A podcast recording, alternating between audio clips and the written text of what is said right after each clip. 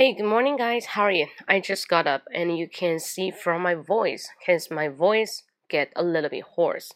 So we say hoarse, and sometimes you get up, if you feel hoarse. It's doesn't it doesn't mean you you don't feel very comfortable. It's just say hoarse. So you may clear, clear, clear your voice. Haha. clear your voice will be lighter, or your voice will getting bright. Okay. So, hello everybody, my name is Cola. And today in this section the morning, I want to tell you some useful expressions and every day you may use it in your daily life, no matter about your life, about the work. Okay, let's see that. So normally, if now you're lying on the bed, you want to get up. Get up is very easy. But sometimes you don't want to get up, you check the time. Oh, my alarm clock goes round my alarm clock goes round. Alarm clock 就是我们的闹钟嘛，对不对？My alarm clock goes round. Go 走路啊，运作 round. My alarm clock goes round. That to say, your alarm clock doesn't say the time. You set it say, it's not the time. We just say goes round. When your alarm clock goes round, you just check time. Oh my God, it's just seven o'clock. So you just hit on the pillow hit on the pillow, hit on the pillow, H I T。我打一下啊，hit on the pillow, P I L L O W。所以 hit on the pillow it means put your head on the pillow again. You hit on the pillow and sleep in. Sleep in. What is meaning of sleep in again? Because you want to go on your sleeping. We just say sleep in. Okay, again, let me try it again. So now you're lying on the bed, you want to get up, but suddenly you get up, you check the time. Wow, it's just 7 o'clock. Then you hit on the pillow, then sleep in. Sleep in, 睡懒觉. So this kind of a, uh, we say consequence, it's a sequently a kind of the verb, and you can put them together. Okay, so move on. Move on. Normally, I would say move on, that to say I want to continue about a topic. I want to say move on. Okay, let's move on. When you sleep in, yeah. So maybe after 10 minutes, you get up. You get get up. But don't get up on the right side. Uh, please get on the, the right side. Don't get up on the bed side. Get up on the bed side. What is the bed side? Get up on the bed side. Uh, 我打一下 bed side. That to say, if this morning, you get up on the bedside, you will be bad luck. You will be bad luck. You will be unlucky. Unlucky. So we just say, "Oh, this morning I got I got I got up from the bedside. I got up from the bedside." That to say, I had a bad luck today. I have a bad luck today. Okay? So move on. 继续 continue. Next, if you got up, you may dress up. What is a dress up? Dress up that to say, from your up to your toe，你的头顶到你的脚，your toe。You need to wear the clothes, put on the clothes, and do not put on the casual clothes. Maybe you think it's a very formal or very beautiful, something like it. We just say dress up. You dress up, then you get to the bathroom, get to the bathroom, use the toilet. yeah, normally some yeah like Turkey person. I have a lot of Turkish friend, Turkey. Uh, they always they always ask me when we meet around on the street. They say, "Hey, where's the toilet?" No, toilet is uh, not very politely to say about I want to use the toilet. We just say, "Where's the bathroom?" Where is the bathroom? Where's the bathroom? Okay, so now you get into the bathroom and wash up. We only use wash up we don't uh, say brush teeth and wash face. So brush teeth and wash face, they can get a combination. We say wash up. Okay, wash up, wash up, 洗漱,洗漱. You get up, you dress up, you wash up. It's very easy. It's about up, up. So up just means completely. I've done it. Completely, I've done it. 我已经完成做这件事情了. So I just say up, up. For another example, if my mom asked me to finish the plate, the food on the plate, so I would say, eat it up, eat it up, eat it up, or drink it up. In that case, we say up, it means completely finished. Completely finished. 能能听懂吗？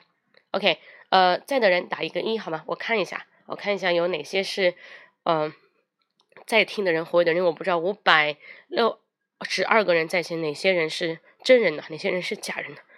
OK，so when you type one, I just continue. Dress up, wash up, and next you need to have breakfast. Have breakfast. We don't say have a breakfast. We just say have breakfast.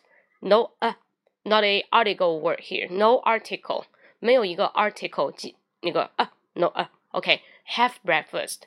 But someone just feeling very confused about why in our Chinese language people will say eat, eat lunch, eat dinner, or eat breakfast. But in British or in American. So we just say what have breakfast. It's two different kind of thinkings. 那为什么中国人觉得吃是 eat，那老外觉得这个吃呢是 have？因为我们中国人说话强调的是动词这个 verb，而老外说话他强调的是一个状态。试想一下，你说你 eat lunch 或者 eat breakfast，在老外的眼里就 在一直做这个 eat 的动作，就是你筷子夹到那个菜那个动作才叫 eat。但是呢，老外感觉是什么？他说 have breakfast，什么叫 have 呢？他老汉他非常的看重 have 这个词，他表示这个东西就已经到我肚子里面了，就已经到我肚子里面了。所以就是说，这两种语言并不是我们学不好，而是我们不明白它背后的一个逻辑。就是外国人说话他在乎那个状态，就是最终这个食物会是到肚子里面去，就叫 have。但我们中国人说的那个吃呢，其实它是那个动作。啊，这个非常清楚，所以你就知道为什么就不会用错啦。不然我小时候跟你们一样也是会这么想，为什么要 eat？为什么一定要用 have？对不对？Alright, so let's move on。我就说了这一点，已经跳到八百九十八了啊。那继续啊。So when I wash up, I finish my breakfast, then I get to work. Yes, I get to work. But sometimes you may put on the perfume. You may put on the perfume. What is perfume? Perfume, this word Normally, it is a kind of liquid you spray. You spray on your body. If you spray that on your body, uh, you're very, you smells good. Yeah, you smells good. So you can say, oh, I like your aroma. I like your aroma. Pay attention to this word aroma. Aroma is 香味。比方说这个东西很不说，哎，你这个味道很好闻，你千万不要跟人家说，Oh, you smells good。那你可以这么说，对吧？但是其实比较好的方法是，哦，I like your aroma。我喜欢这股香味。比方说，你去买香水，你可以问别人说：“Hey, what's that aroma? What's that aroma?” So aroma is a French word. A French word. People use it and when because the first time people get on the perfume is from uh a French guy, a French guy. The French guy always put on the perfume, so they create a word aroma. So aroma just came down into British, into American. So that is why we say aroma. It means 香味. We especially we use it to describe the wine, 酒类, describe uh, the perfume, 香水, or describe uh, describe something about the flower aroma, flower. Okay, 香味,香味,香薰 aroma. So when you put on this kind of perfume, and your friend maybe one day you just going on the street, you bump into a friend. You bump into a friend. What is you bump into a friend? It means you happen to meet a friend on the street. You happen to meet a friend on the street. You bump into a friend. 碰巧碰到，对吧？撞见了，撞见了。So your friend just say, "Hey, what kind of perfume are you wearing? What kind of perfume are you wearing?" What is 再来一遍啊，自己记啊。What kind of perfume are you wearing? That is to say, your I like your aroma. I want to know what kind of perfume are you wearing. I like it. So we just say wearing, W E A R I N G。它表示中文是你涂了什么香水，但是这个涂的话呢，老外会是 wearing，因为他感觉你香水喷在身上，就像你穿一件衣服一样的，这股香味就这么出来了。懂我意思吗？所以说英语它是一个很形象的东西，它在乎的永远都是那个状态，而不是那个图啊。所以说这个东西也是在你们说英语的时候呢要去思考到的，因为如果不思考到呢，很多东西就无法脱口而出。OK，you cannot pop up some word and maybe people cannot understand you and think your English is a little bit awkward and weird. It's not awkward, it's weird. For some native speaker, we ask you, "Excuse me, could you tell me what is the meaning of put on here?" or yeah, they will ask you about a verb because we are always confusing about a verb。我们经常会被那个 verb 动词所困扰。好了，那今天就简单的分享一下，我把今天的分享东西呢先说一下啊，比较简单一点，比较短一点，好，不要弄得很长。好，那 OK，so now you're lying on the bed，你在床上，你现在要 get up，but when you check the time, it was the only seven. So you say, "Hey, uh, I will hit on the pillow again." Pillow 表示这个 what pillow 只是枕头。You hit on the pillow again，就你又一次睡着了。Then you sleep in，睡懒觉，sleep in。And I say move up. Move up is a kind of uh, my word. I always use this word to say continue, go on. And then you want to get up. If you get up from the bedside, it means today you have a bad luck. And you can tell your friend, oh, I got a bad side from the bed. Or uh, I got up from the bedside. Both okay. And next one is a dress up. What is a dress up? Because if you want to go out for work or go out for drink, meet or date, you can say dress up. Dress up. Do not say I put on pajama. 不是睡衣啊. Dress up means up to toe. You want to dress yourself really beautiful. So next one is a wash up. When you get up, you have get to the bathroom, then use the toilet, then wash up. Wash up include brush teeth and wash face. Okay. Uh, the next one is I say why we don't use eat breakfast. We only say have breakfast. I just explained it. You can check. Uh, the last one, I mean the aroma, because sometimes people when before they pre preparing to get out for work, they will spray some perfume. They will put on some perfume on their body. So at that time, we will choose a aroma, 一股香味，对吧？这种香味是什么香味？aroma.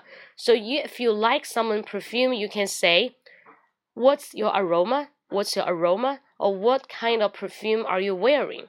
What kind of perfume are you wearing?" Alright, so this is my sharing for today. If you really like it, uh, you can subscribe my WeChat, my WeChat account. 那可以关注我的公众号，如果喜欢的话，公众号就是 英语口语风暴啊，就去打一下英语口语风暴就打到了，然后按一个六呢，就会看其他更多的分享，好吗？So hope you like it and see you someday, and I will I will inform you. Okay, I will inform you on preview. 刚来就结束了，对啊，不过我会等一下把今天的这样的一个分享发到今天的这个直播发到那个录播里面去，你们就能看回放了，好不好？啊，Simon，我来读英语，好。呃，谢谢大家啊！谢谢大家喜欢英语啊！这个大家的坚持呢，是我的一个动力，因为我希望越来越多的人真正的对英语感兴趣，并且去研究，不是去研究，去去感受英语背后的为什么，它比更多的单词、更多的句子要来的重要。All right，啊，谢谢娜娜，Thank you，Thank you，嗯，Thank you。那我反正抓紧写书吧，因为我二月份就会写一本书啊，这本书是我从小学三年级到现在，因为我一直。在研究英语，所以我是想把这个东西给到大家。我现在终于才明白，快二十年了，我终于才明白，英语这个东西其实主要就说了一件事情，就是状态。什么是状态呢？时间、地点、人物，他就说了这几件事情。所以，我们只要把这个时间、地点、人物搞清楚了呢，每个人都能说一口流利的英语，并且呢，你可以造词。那千万不要陷入背单词的这样的一个困境中，因为大家背了单词以后。你也不知道怎么去用。为什么说英语难呢？因为大家我不知道有没有看过一这种图画，比方说米开朗基罗之前有一幅图，他画了很多类似的，比方说横看成岭侧成峰啊，有的时候看是个小男孩，有的时候看是人的一个脸，有的时候看是一个女人，懂吗？就这样的图才是英语。就英语它为什么难，是在于你在不同的角度说出来的话都是不一样的。我们在阐述同一个观点。同一个问题，但是因为角度的不同，说出来的话不一样，这个就是大家要去明白的。就首先要去明白，当你们学英语之前，首先就要明白这个点，就在于不同的角度用的词，说出的话不一样。那第二个就是我们中国人说话，比方说出现，对吧？我知道，但对于外国人来讲，它有两个词表示出现，那什么意思？我们会有 formal language and informal language。formal language 就是我们说啊，比方说。哎，可以说装逼英语啊，商商务场合的邀，比如说找那个 speech 演演讲，对不对？还有那个就是 presentation PPT。那还有还有什么呢？你写一封邀请函，这个时候电子邮件不算啊，因为电子邮件有些是非正式的，除非是邀请函。那这个时候你会用到 formal language。那这种样的英语呢，就是你们以前背的，学校里面背的单词全部都是 formal English。那什么叫 informal English？就是我们口语中常说的。那这种词其实我们以前根本就没学过。比如我举一个例子啊，我简单说一下。比方说我们说出现这个词，我们以前教的是 appear。appear，那你想办想办法把这一个词拆成两个词，那怎么怎么说呢？show up，come up 就 OK 了？是这个意思。所以我们对动词词组啊并不是很明白，但是只要你知道了介词是什么一个原因的话，那基本上你就能自己造词了。所以外国人很多人他们自己造词的就这个原因。你这样说也好，那样说也好，意思都一样。记住啊，一个单词它有两个，一个长的单词一定能被拆成。动词加介词，你只要明白这样就好。就英语一定有正式表达跟非正式表达，但最恶心的就是老外，就是一百个老外没有一个说话是一样的。他不像我们中国人都差不多，都是不一样的。他们会把这个正式语言啊跟非正式语言合起来乱用。你就想象成繁体中文跟简体中文的关系吧，好吗？So 我不知道这么说大家有有没有懂一点啊？只是我稍微写，因为我不能说非常多，因为这个东西很长。好吗？不过我会写在书里的。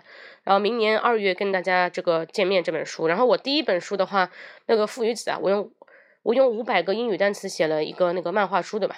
然后这个东西的话，我应该在上海会做线下发布会啊，到时候会跟不是发布会，这个不是发布，就是跟大家去讨论这本书，就一起去学习这本书，好吗？到时候时间地点呢，我会通知的，呃，在我的微信上，好吗？这里我会通知。So，拜拜，See 拜拜。